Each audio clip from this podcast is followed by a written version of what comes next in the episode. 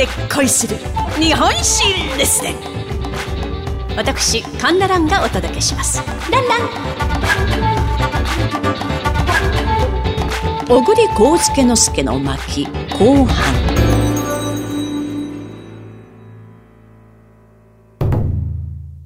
まあ、小栗幸介之助をはじめといたします県米使節団はアメリカ、そして世界各国を回りまして、9ヶ月の旅を終え、欧米のような近代化を目指そうと意気揚々と帰国いたします。ところがこの時すでにいい大老は桜田門外でもって暗殺されており、世の中は外国人を追い出せ、撃ち殺せと上位運動が盛んに巻き起こっていたんです。まあ、ですから、開国派を唱えようものなら上位派によって殺されるというようなことがたくさん起きていたんです。まあ、ですから、使節団一行、恐れをなしまして、アメリカの良さや素晴らしさを語ろうとする者が一人もいなかったんです。ところが、まあ、今回の主人公、小栗幸介之助だけは違ったんです。彼は上位派にひるむことなく、アメリカの進んだ文明を話し、政治、軍備、商業、産業について外国を模範とすべきだと説いたのでした。まあ今で言うならテロ行為に屈しない毅然とした政治家の鏡と言えるでしょうね。まあそんな新進気鋭の小栗幸介之助は外国奉行に就任します。そんな矢先、対馬事件が勃発。まあこれはアジア日本への進出を狙いましたロシアが軍艦を対馬へ派遣し、まあ、ある、まあ、港といいますか、ところをですね、占領し、兵舎、工場、連兵場などを作り、半年ほどそこに居座ったんです。まあ、外国奉行の小栗は対馬に派遣されまして撤退を強く要求しましたが、ロシアは動かず、イギリス軍艦2隻が派遣され、ようやくロシアは撤退したのでした。まあ、この時小栗は、日本の経済力と軍事力の弱さを痛感。このままでは西洋列強の侵略から日本を守ることはできないと、造船所設立を決意するのでした。この小栗の造船所建設の提案に、大金をかけて出来上がった頃には幕府がどうなっているかはわからない。船は外国から買えばいいだろうと反対意見もかなりあったんですが、小栗は、軍艦は戦う船である以上必ず破損します。修復する術がなければ新しい船を買うことになる。そのようなことをすれば財政を圧迫する一方である。と語り、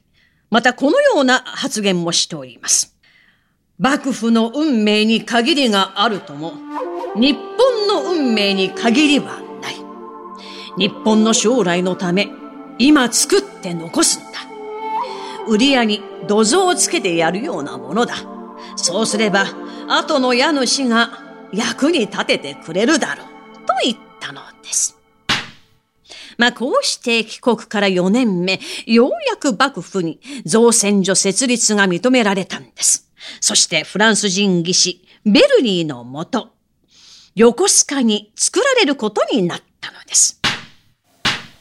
まあ、この造船所は蒸気エンジンを動力源として船だけではなくネジ、パイプ、シャフト、鍋、釜、ナイフ、スプーンなど何でも作る工場で、工場内に学校を作り、技術者を育成、それだけではなく、定時労働、日曜休日、課長、係長などの役職制、また月給制、年功給、残業手当、簿記など、まあ、現在では当たり前となっておりますが、当時としては画期的なシステムを導入したのです。また小栗の活躍はそれだけにはとどまらずフランスから軍事顧問団を招きまして陸軍の近代化を行い日本初の西洋式火薬製造所を設立したんです。そしてまた日本初のフランス語練習所などを設立。そしてアメリカのパナマ鉄道で学びました株式会社の仕組みを日本に取り入れようと日本初の株式会社兵庫商社を大阪に設立また日本初の本格的なホテル築地ホテルを町人の出資資金で設立まあ、利益が出ますと資本を出した人に分配するという、まあ、これも株式会社の仕組みで設立したのでした。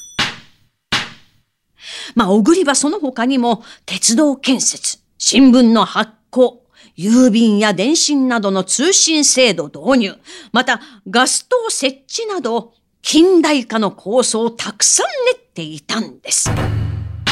ともするうち慶応3年大政奉還、あくる年戊辰戦争が勃発。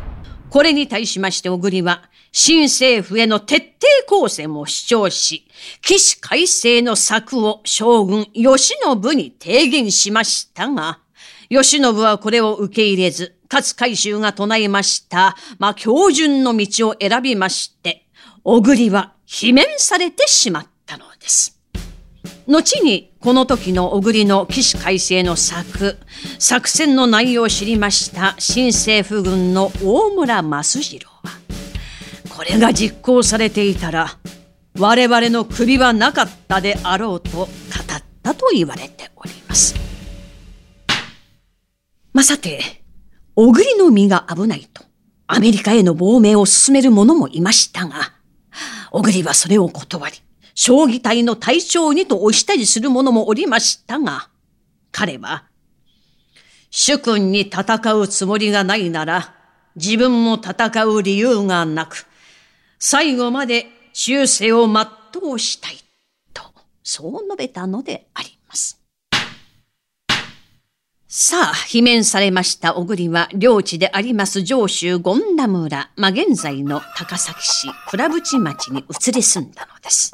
まあ、ここで毎日のように馬に乗りまして村の様子を把握し、この土地に尽くそうと、若者を育てるため学校を作ろうと構想を練っておりました矢先。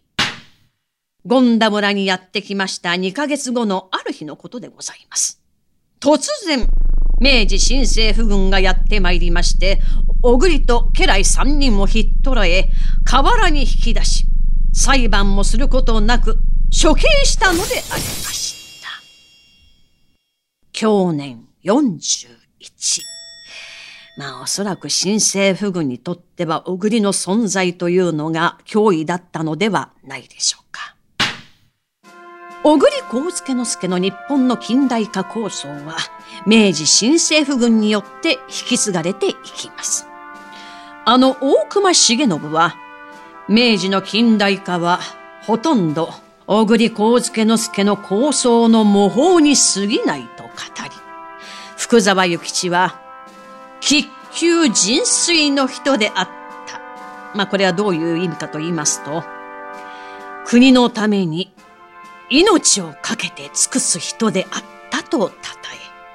日露戦争の日本海海戦でバルチク艦隊を破りました東郷平八郎は、小栗家の遺族を自宅に招きまして、日本海海戦でロシアに勝つことができたのは、小栗さんが横須賀に造船所を作ってくれたおかげですとお礼を述べ、記念に仁、義、礼、知、信と書いた書を送ったのであります。まあ、その書は現在、倉淵町の東禅寺に寄進され、本堂に飾られております。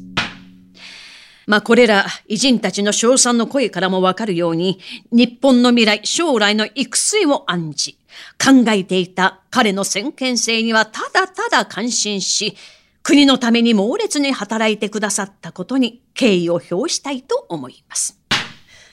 かつて小栗はこのような言葉を残しております。一言にして国を滅ぼす言葉がある。それは、どうにかなろうの一語である。まあ、現在の日本は近隣の国に脅かされ、サイレントインベーションで侵食されております。それに対し何の対策もしない政治家、そして平和ボケの私たち国民一人一人に、小栗幸介之助は時空を超えて、この言葉を投げかけているのではないでしょうか。近代日本の生みの親、小栗幸介之助の一席は、これをもって読み終わりといたします。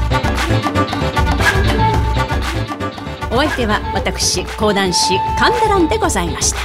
ランラン